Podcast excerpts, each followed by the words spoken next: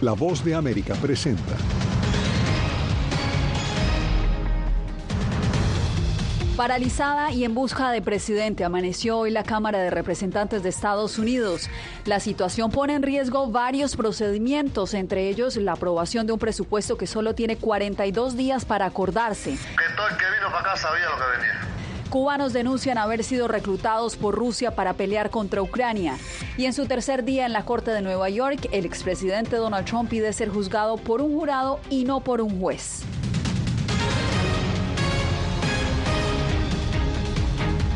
¿Qué tal? Aquí comienza el mundo el día. Bienvenidos. Después de una votación histórica para destituir al presidente de la Cámara de Representantes, los legisladores abandonaron Washington sin una idea clara de quién podrá sustituir a Kevin McCarthy. Jacobo Luzzi, en este momento, ¿cuál es el principal obstáculo que existe para escoger y confirmar al presidente de la Cámara? Bueno, Jasmine, el principal obstáculo es que cualquier candidato tendría que ganar la mayoría de la Cámara, una tarea compleja dada la división entre los integrantes del Partido Republicano. Los más conservadores de este partido ya dijeron que solo apoyarán a un candidato que comprometa con profundos recortes del gasto federal y restricciones a la inmigración, algo difícil de obtener dado que los demócratas controlan el Senado y también la Casa Blanca. Por ahora hay solo dos republicanos que dijeron que se candidarán. La Cámara de Representantes se encuentra en un estado de parálisis de sus actividades por la destitución de su presidente, el republicano Kevin McCarthy. Por ahora no hay una idea clara de quién podría sucederlo ni cuándo. Todo depende de qué tan rápido logren los republicanos votar un candidato, debido a que es el partido mayoritario en la Cámara. Esto a pesar de las divisiones internas.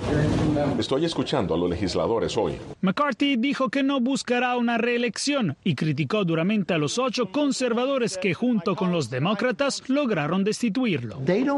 No pueden decir que son conservadores porque están enojados y son caóticos. Ese no es el partido al que pertenezco. Jim Jordan, republicano conservador de Ohio, fue el primero en anunciar su candidatura a la presidencia. Y también Steve Scalise, número dos del Partido Republicano en la Cámara, dijo que se postulará. Nombres que no son descartados por los conservadores, que removieron a McCarthy por haber hecho acuerdos con los demócratas sin incluir un recorte del gasto federal. Incluso hay personas fuera del Congreso de Estados Unidos como Lee Seldin que gozan de buena reputación en todos los aspectos de nuestro partido. El nombre del expresidente Donald Trump también fue sugerido. No es obligatorio ser legislador para llegar a la presidencia de la Cámara. Haré lo que sea para ayudar, pero mi concentración total está en ser presidente. Aunque los demócratas pudieron haber auxiliado a McCarthy, decidieron destituir al republicano porque considerado un líder poco confiable. Rompió sus compromisos una y otra vez. Varios republicanos dijeron que planean reunirse el 10 de octubre para discutir posibles sucesores de McCarthy y en los días después votar en el Pleno a un posible nuevo presidente de la Cámara. Por ahora, la Cámara nombró a un presidente interino, el republicano Patrick McCarry de Carolina del Norte, un aliado de McCarthy, pero en realidad este legislador solo tiene una tarea, encontrar un nuevo presidente.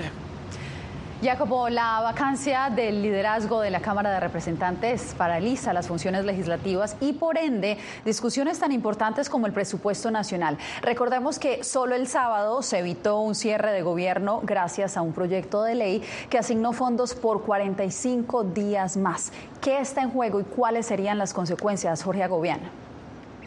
Yasmin, la parálisis legislativa en la Cámara de Representantes deja en el limbo varios proyectos de ley, entre ellos algunos sobre ayuda humanitaria internacional y financiamiento militar extranjero. Pero además, como lo dices, pone en riesgo las operaciones del gobierno en tan solo 40 días. Aquí les explico por qué.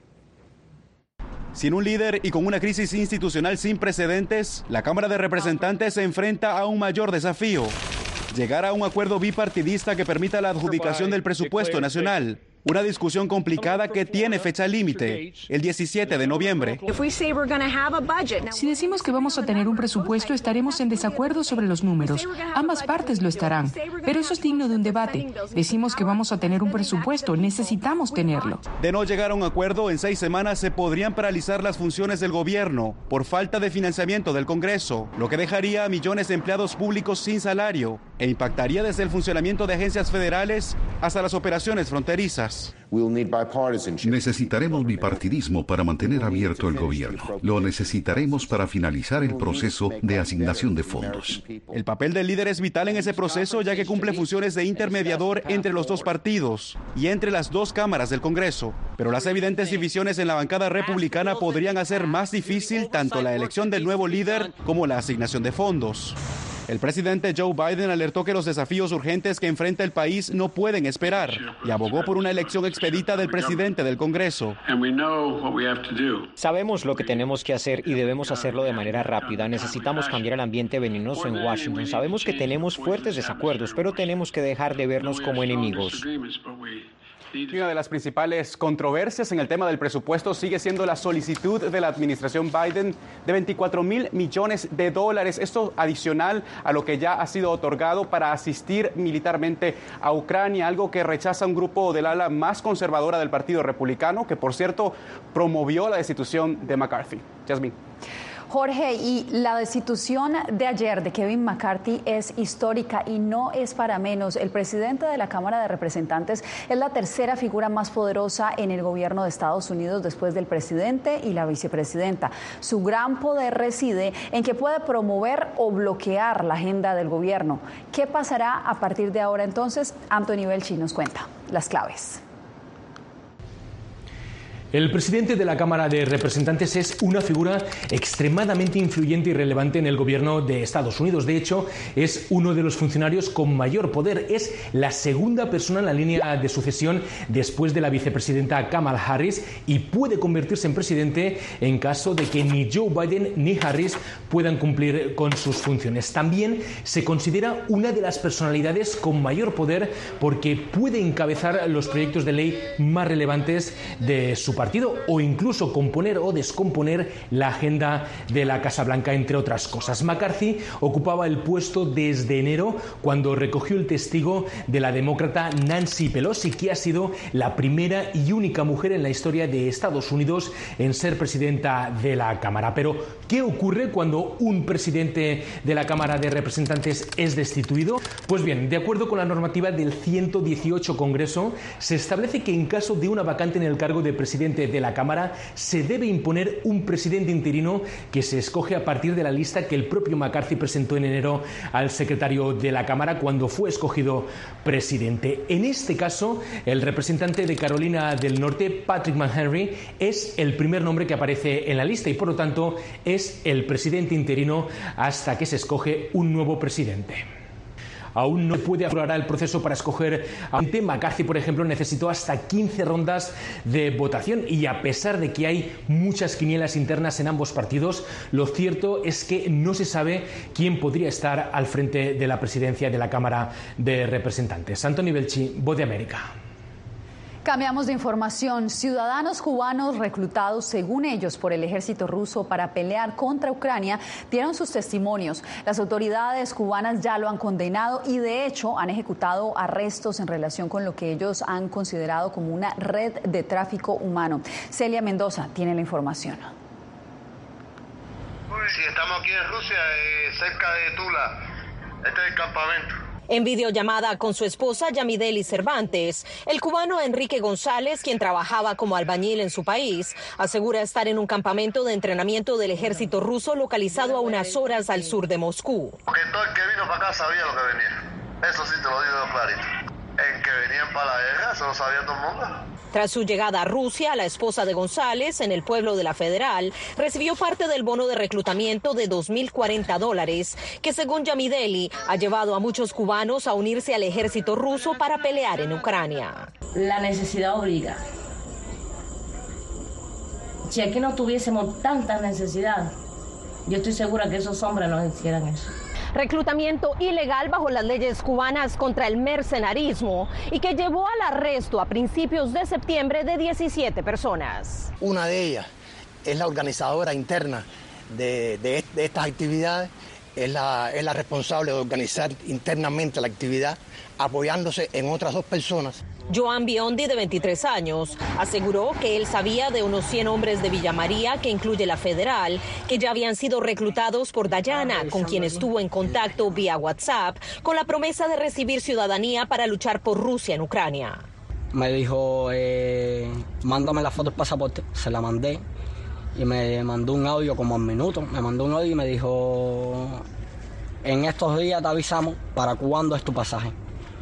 No me contestó, más nunca. Pero Biondi indicó que Dayana le explicó que había problemas con los cubanos, lo que ha llevado a cuestionar al gobierno ruso. Órganos competentes están trabajando, están en contacto, tanto de parte de Rusia como de parte, de parte cubana. Para un momento no puedo darle más comentarios. Ahora lo que ha quedado claro es por qué aceptan la oferta. Y por eso todo el mundo dijo, escojo esto y no me muero de hambre en Cuba. Celia Mendoza, Voz de América. El juicio civil a Donald Trump por fraude entró en su tercer día. El exmandatario pidió ser juzgado por un jurado y no por el juez que adelanta el caso. Ángela González tiene los pormenores. Donald Trump regresó al Tribunal Supremo Estatal en su tercer día de juicio civil y aunque se retiró en el receso del mediodía, esta vez reclamó tener un jurado para su caso. Este juicio es una total cacería de brujas y yo debería tener derecho a un jurado como las demás personas. No tengo derecho a un jurado. Es ridículo. Por ser un juicio civil que se refiere a daños económicos, el juez tiene la potestad de decidir sobre la responsabilidad de los acusados, Donald Trump, sus hijos mayores y su organización. La fiscal del estado busca multarlos con 250 millones de dólares, lo que implicaría que perdieran el control de algunas de sus propiedades, además de prohibirles hacer negocios en el estado de Nueva York. A esas entidades se les revocaría el derecho a hacer negocios. El tribunal nombraría un responsable de administrar las propiedades. A largo plazo, normalmente no continúan operando el negocio, venden los activos y luego utilizan el producto de las ventas para satisfacer las reclamaciones de los acreedores. En el curso del juicio civil, el equipo defensor de Trump apeló ante un tribunal de apelaciones la decisión de la semana pasada del juez Arthur Engoron de que él y su familia cometieron actos fraudulentos al inflar el valor de varias de sus propiedades. Antes de partir para su casa de Mar al Lago en la Florida, Trump se dirigió a la prensa sobre la elección de un nuevo presidente de la Cámara de Representantes. Estoy encabezando con casi 50 puntos las encuestas para presidente. Estoy totalmente concentrado en eso. Si puedo ayudarlos durante el proceso, lo haría. Pero tenemos gente estupenda en el Partido Republicano que podría hacer un gran trabajo como presidente de la Cámara de Representantes. El juicio podría extenderse hasta el próximo 22 de diciembre. Ángela González, Voz de América, Nueva York. Legisladores y ciudadanos se reunieron hoy en el Ayuntamiento de San Francisco para rendir un homenaje a la difunta legisladora Diane Feinstein. A esa ciudad fueron trasladados sus restos y también llegó la legisladora demócrata Nancy Pelosi junto a su esposo Paul Pelosi para ofrecer sus condolencias. Feinstein murió el jueves pasado a los 90 años y fue la senadora con más años de servicio en la historia de Estados Unidos.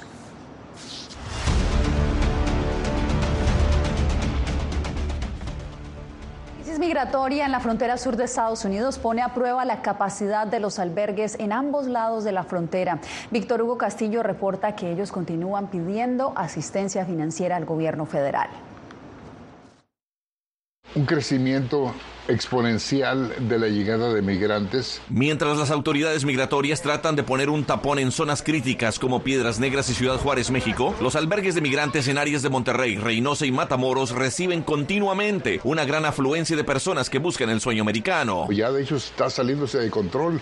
Creo que es tiempo de que el gobierno federal meta mano de forma directa, más responsable y, y más este más eficiente. Encargados de la Casa Indy informan que a la ciudad de Monterrey llegan entre 1.500 a 2.000 personas diariamente, mientras que a Reynosa llegan más de 700, de acuerdo con el albergue Senda de Vida, albergues que ya están sobrecargados y saben que seguirán llegando aún más. Eso es lo que estamos nosotros previendo, estamos preparándonos para eso, no listo, estamos preparándonos para esa situación. Alimentar tres veces al día a 2.000 personas en el albergue Senda de Vida es un gran reto y desafío, y solo es posible gracias a organizaciones religiosas y civiles que responden a esta crisis humanitaria. ¿Qué se entregó hoy?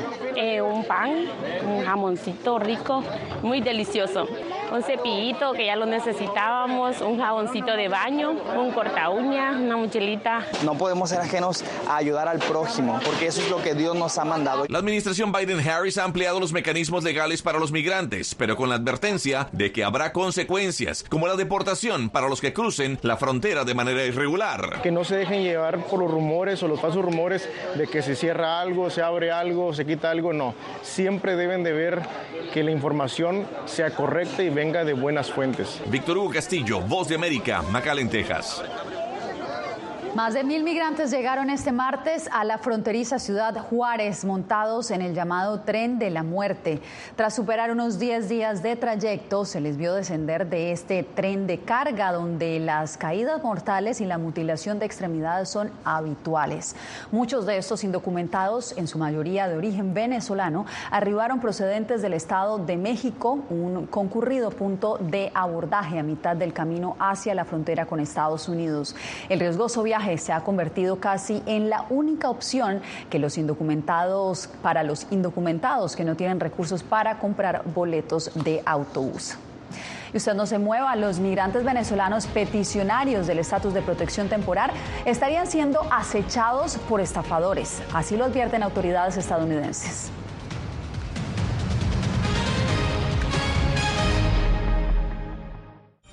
Soy Natalisa Salas Guaitero, conductora de La Voz de América. Desde pequeña desarrollé un gran deseo por darle voz a aquellos que son invisibles por una u otra razón. Ya ha sido reforzada. Me enorgullece ser parte de La Voz de América, un equipo en el que la ética y la búsqueda de la verdad siempre son el norte. Ser periodista es una gran responsabilidad porque somos defensores de principios de libertad y para mantenerlos, la prensa libre importa.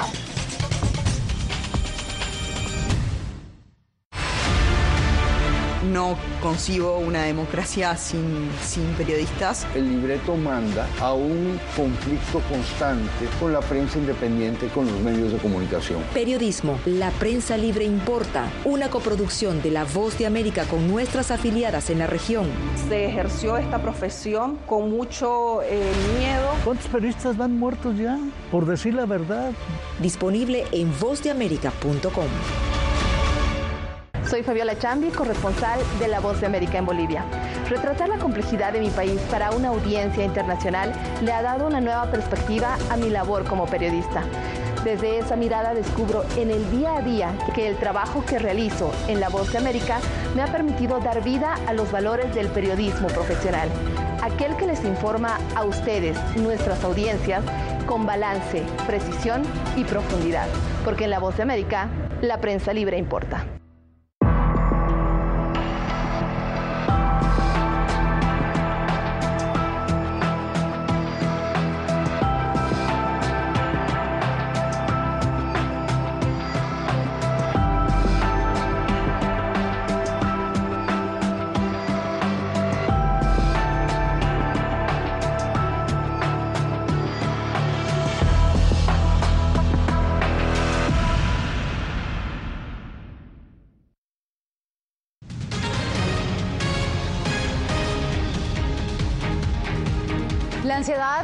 Por la solicitud del TPS para los venezolanos podría estar abriendo una ventana a estafas. Así lo advierte el Departamento de Estado. José Pernalete nos trae el reporte.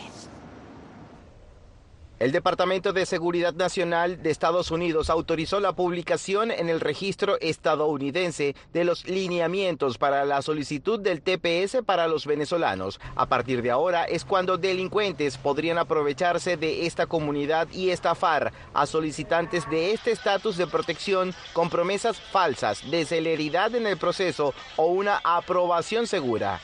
Se ha conocido de casos en el pasado donde las personas dicen que tienen contactos con el servicio de inmigración y si le pagan cierta cantidad de dinero pueden conseguir de que el proceso se agilice y esto es completamente mentira. Vamos a suponer, no ahora, pero un poco más adelante, en diciembre o en enero, eh, convencen a las personas que de pronto puedan aplicar y si hayan entrado, por ejemplo, en agosto o en septiembre. Eso es común, que apliquen una fecha de corte, eh, que hayan entrado después de la fecha de corte. Es decir, ningún venezolano que ingrese a Estados Unidos después del 31 de julio podrá solicitar el TPS y de eso se pueden aprovechar los estafadores, así como de prometer una aprobación del beneficio sin tomar en cuenta algunas excepciones. Van a ser negados porque la ley dice, si usted tiene una si usted es una persona que va a aplicar para un TPS, pero tiene una convicción por una felonía o dos o más misdemeanors, que son delitos más pequeños, no califica. Otra recomendación de los expertos, no muerda el anzuelo de un precio muy barato por servicios. José Pernalete, Voz de América, Miami. Las economías de América Latina crecerán en promedio un 2% este año, según lo informó hoy el Banco Mundial. El estimativo de crecimiento es considerado insuficiente para reducir la pobreza, según el organismo. Paula Díaz tiene la información. El Banco Mundial estima que en 2023 los países de Latinoamérica y el Caribe pasarán de un crecimiento económico del 1.4% en 2022 al 2% en 2023. El informe anual del banco lo considera por debajo del desempeño deseado para avanzar en la reducción de la pobreza. El banco le propone a los países sacarle ventaja al traslado de las cadenas de suministro de Asia para producir cerca de Estados Unidos, práctica conocida como nearshoring. México tiene un potencial significativo, pero también pienso que como país eh, necesita tener una estrategia clara de que quiere hacer a, través de este movimiento del nearshoring. Precisamente tenemos eh, mucho interés en el norte de México en particular, pero también en el norte de Colombia. El informe promueve la ampliación de la conectividad digital para avanzar a sociedades más dinámicas e inclusivas. Sobre la región de Centroamérica se destaca el mayor crecimiento en Costa Rica y Panamá. El, informe del Banco Mundial lo que dice es que hay que aumentar la digitalización en los países de América Latina. No solo se trata de aumentar la digitalización. América Latina tiene que crecer más. Estamos creciendo al 2%, eso no es suficiente para combatir la pobreza. Entre las economías más grandes, Argentina y Chile verán contracciones económicas este año de menos 2.5% y menos 0.4% respectivamente, según el informe. Paula Díaz, Voz de América, Washington. En instantes, un decomiso de droga alerta a las autoridades de Ecuador de una potencial presencia de fentanilo en ese país.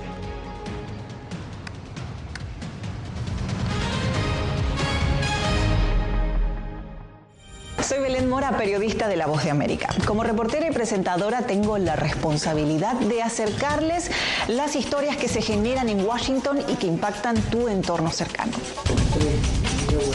Desde perspectivas diversas en un ambiente informativo en constante evolución que pone a prueba y nos hace poner en la balanza nuestros valores profesionales, te presentamos información veraz, porque en La Voz de América la prensa libre importa.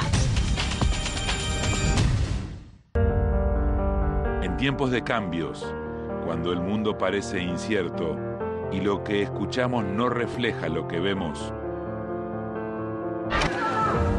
buscamos la verdad.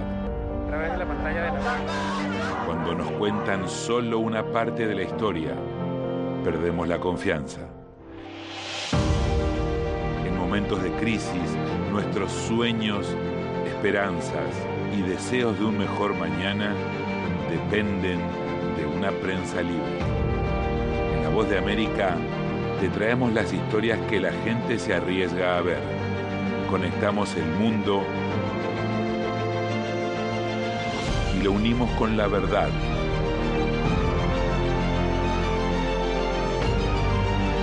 En La Voz de América te presentamos el panorama completo.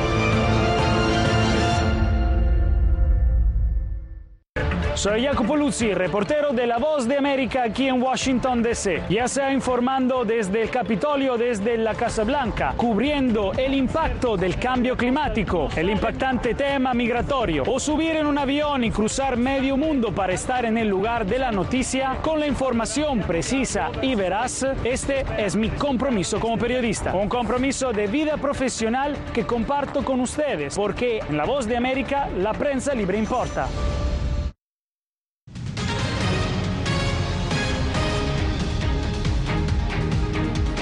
Alerta en Ecuador por la posible llegada de fentanilo. Un decomiso reciente de pequeñas dosis de la droga encendió las alarmas de las autoridades. Desde Quito, Néstor Aguilera tiene todos los pormenores.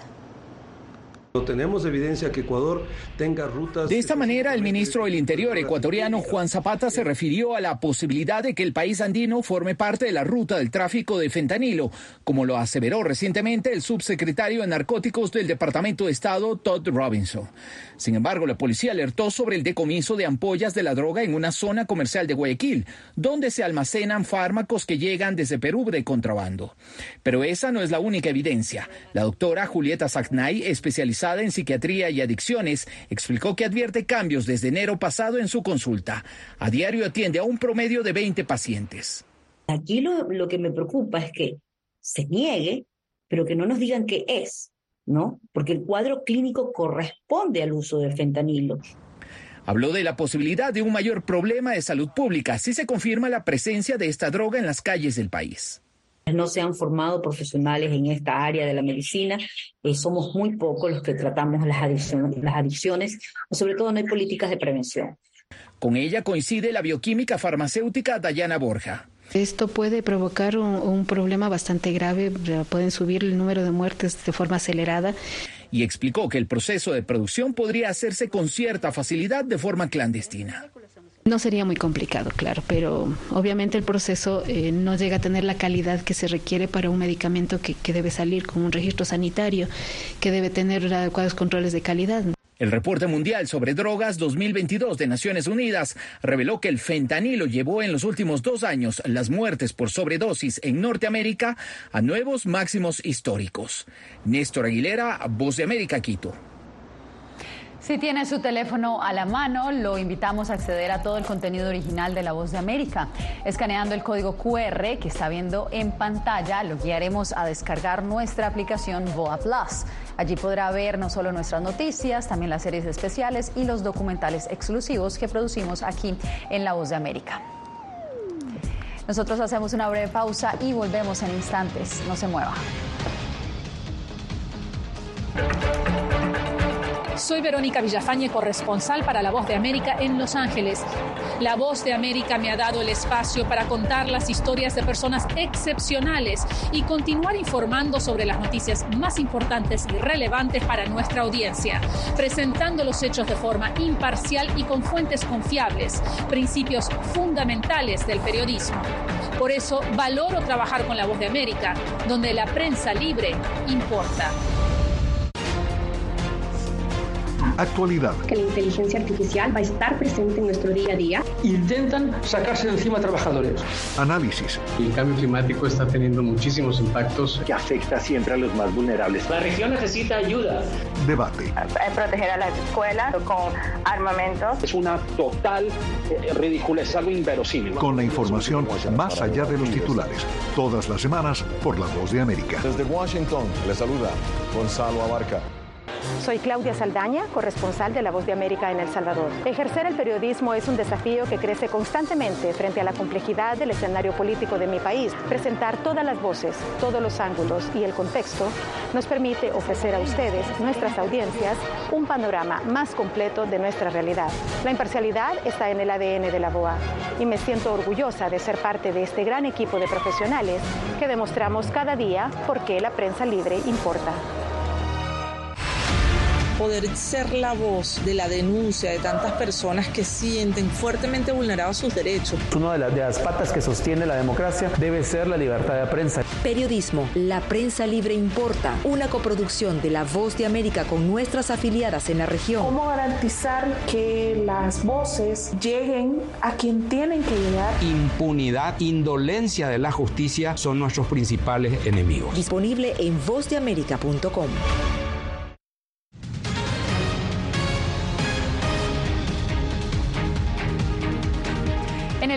de Illinois, una mujer de 104 años espera certificarse como la persona de mayor edad en saltar en paracaídas. Dorothy Hoffner realizó un salto de más de 4.000 metros junto a su instructor. La mujer aseguró que la edad es solo un número. Lo dijo justo después de pisar suelo en Ottawa, Illinois, donde la esperaban para celebrar su osadía. El récord mundial Guinness del paracaidista de mayor edad lo estableció en mayo del 2022 una mujer sueca de 103 años. Con esta historia llegamos al final de esta emisión. Soy Yasmin López. Gracias por acompañarnos aquí en El Mundo del Día. That was amazing. Did we have fun? I think so. yeah.